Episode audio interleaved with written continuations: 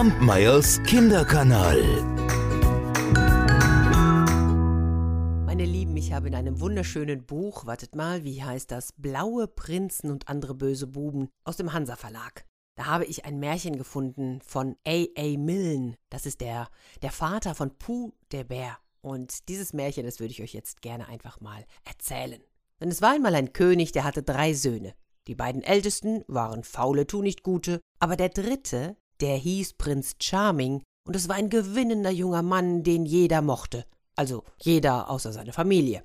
Wenn er durch die Stadt ritt, da hielten die Leute bei der Arbeit inne, schwenkten die Mützen und riefen ein Hoch auf Prinz Charming. Und auch wenn er längst vorbeigeritten war, arbeiteten sie nicht weiter, denn es hätte ja sein können, dass er zurückkam. Dann hätten sie wieder die Mützen geschwenkt und ein Hoch auf Prinz Charming gerufen. Es war einfach fabelhaft, wie sehr sie ihn mochten. Doch wie das Leben so spielt, teilte der König, sein Vater, diese Zuneigung nicht. Er mochte seinen ältesten Sohn sehr viel lieber. Ich fürchte, der Grund war schlichte Eifersucht, weil Charming außerhalb seiner Familie so beliebt war. Nun im Schloss lebte auch eine alte Frau, die hieß Gräfin Karamell. Das war Charmings frühere Kinderfrau und Erzieherin.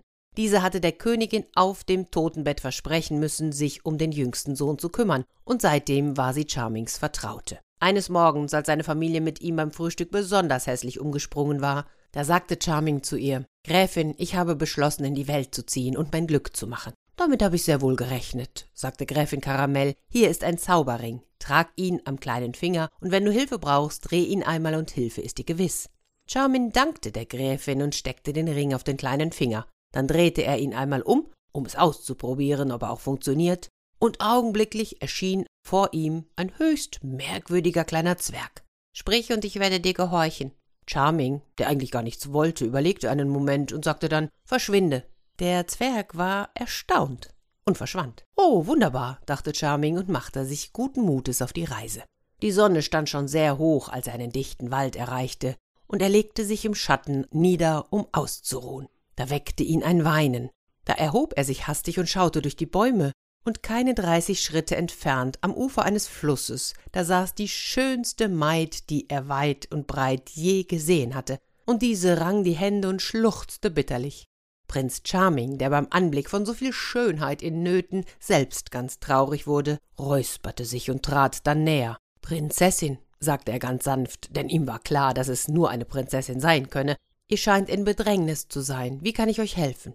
Ach, schöner Herr, ich wähnte mich alleine, aber wenn ihr mir eure Hilfe antragt, dann mache ich gerne Gebrauch davon. Ich habe einen Bruder. Doch Charming wollte von Brüdern nichts wissen. Er ließ sich neben ihr auf einem umgestürzten Baumstamm nieder, sah sie wie verzaubert an und sagte Ach, ich glaube, ihr seid das wunderschönste Geschöpf auf der ganzen Welt.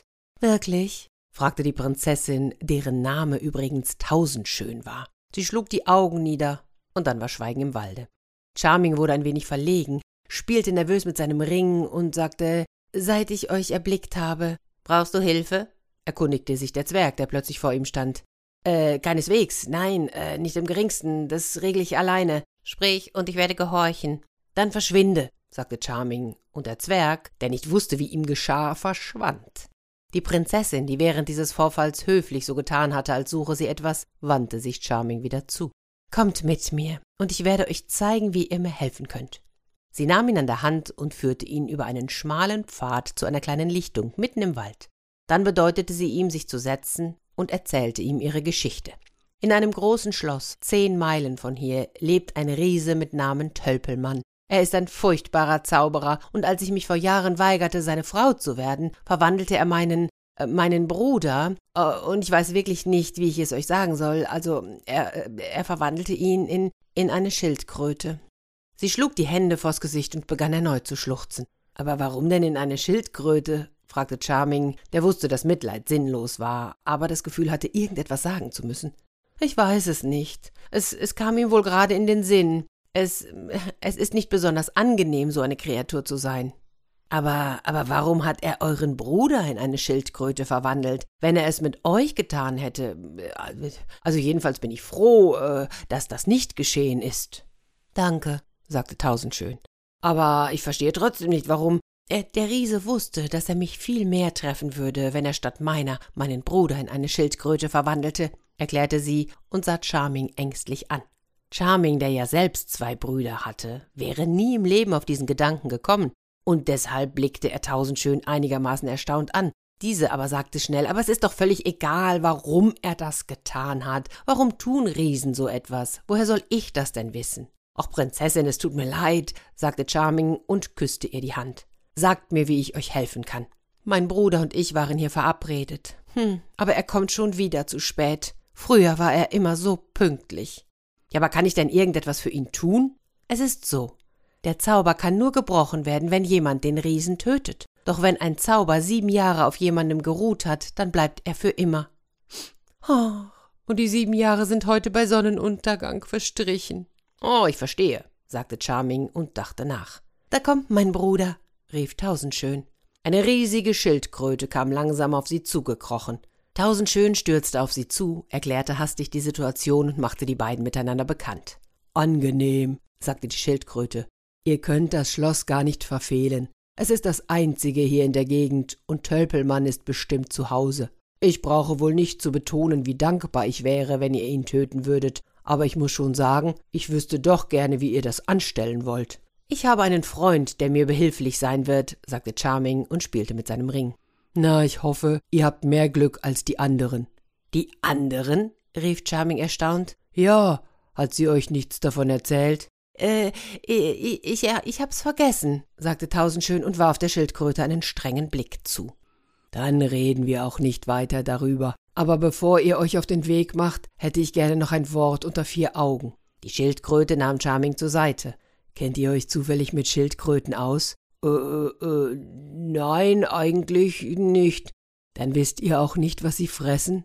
Ich fürchte nein. Verdammt, warum kann mir das denn keiner sagen? Die anderen haben alle die lächerlichsten Vorschläge gemacht. Steak und Nierenauflauf, Krabbensandwiches, gebutterter Toast. Und der Idiot hat geschworen, er hätte sein Leben lang Schildkröten gehalten. Offen gestanden, sagte Charming da, also ich hätte gedacht, ihr wüsstet selbst am besten, was Schildkröten fressen.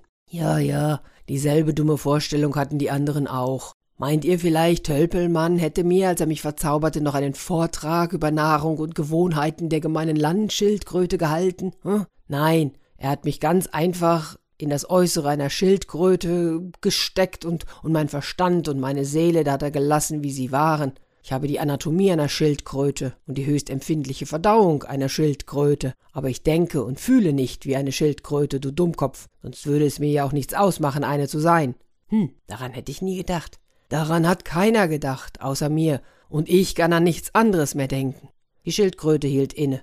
Im Augenblick versuchen wir es mit Rumomelett. Ich kann mir zwar nicht vorstellen, dass Schildkröten sich wirklich etwas daraus machen, aber wir werden sehen. Oder habt ihr je grundsätzliches Bedenken gehört? Darüber müsst ihr euch jetzt nicht mehr den Kopf zerbrechen, sagte Charming. Heute Abend seid ihr wieder ein Mensch. Er klopfte der Schildkröte ermutigend auf den Panzer und nahm liebevoll Abschied von der Prinzessin. Sobald er alleine war, drehte er den Ring und vor ihm erschien der Zwerg. Das Übliche?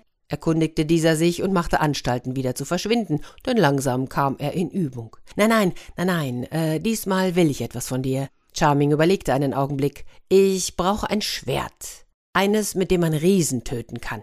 Im selben Moment lag ein blinkendes Schwert zu seinen Füßen. Er hob es auf und betrachtete es gründlich von allen Seiten. Ist das wirklich ein Zauberschwert? Ein Kratzer genügt, und man ist hinüber, sagte der Zwerg. Charming, der gerade die Klinge prüfen wollte, zog hastig den Daumen zurück. Außerdem brauche ich einen Tarnmantel. Bitte sehr, hier hast du einen. Unter diesem Mantel bleibt der Träger den Augen seiner Feinde verborgen. Eine Sache noch. Ein paar Sieben-Meilenstiefel. Und ja, danke, das wär's für heute. Augenblicklich war der Zwerg verschwunden.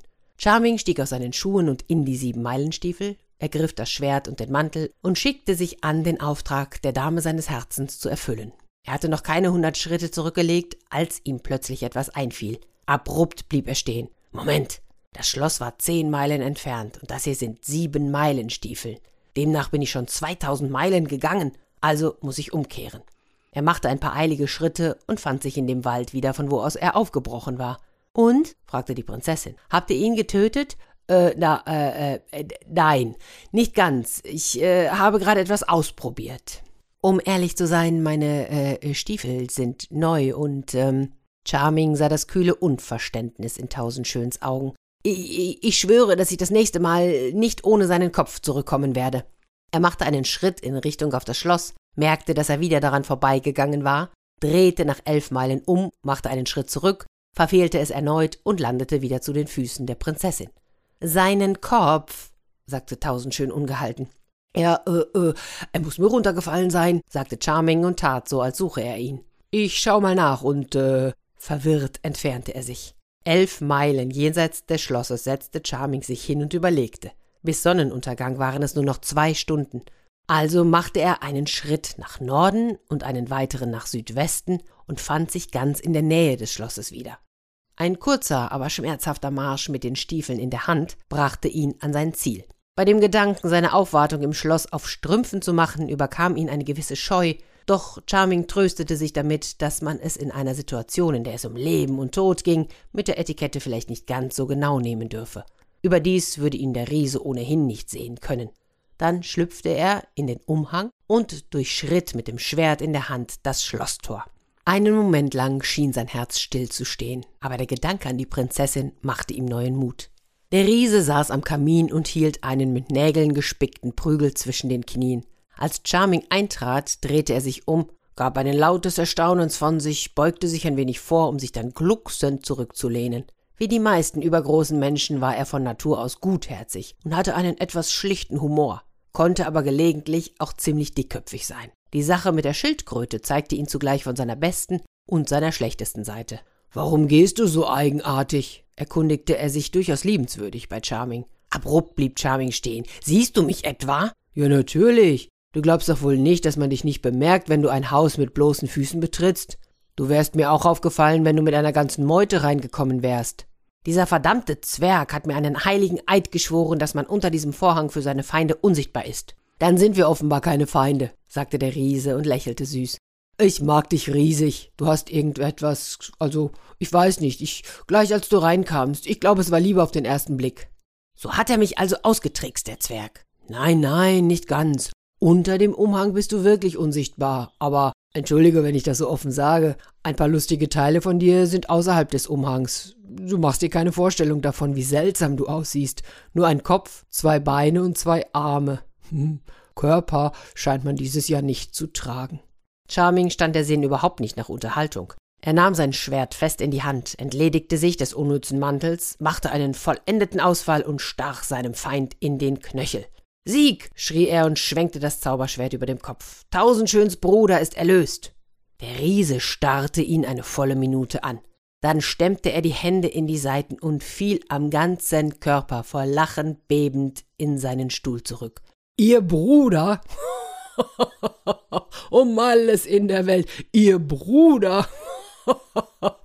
Der zweite Lachanfall warf ihn zu Boden. Ihr Bruder. Oh, oh, du bringst mich noch um. Ihr. Ihr Bruder.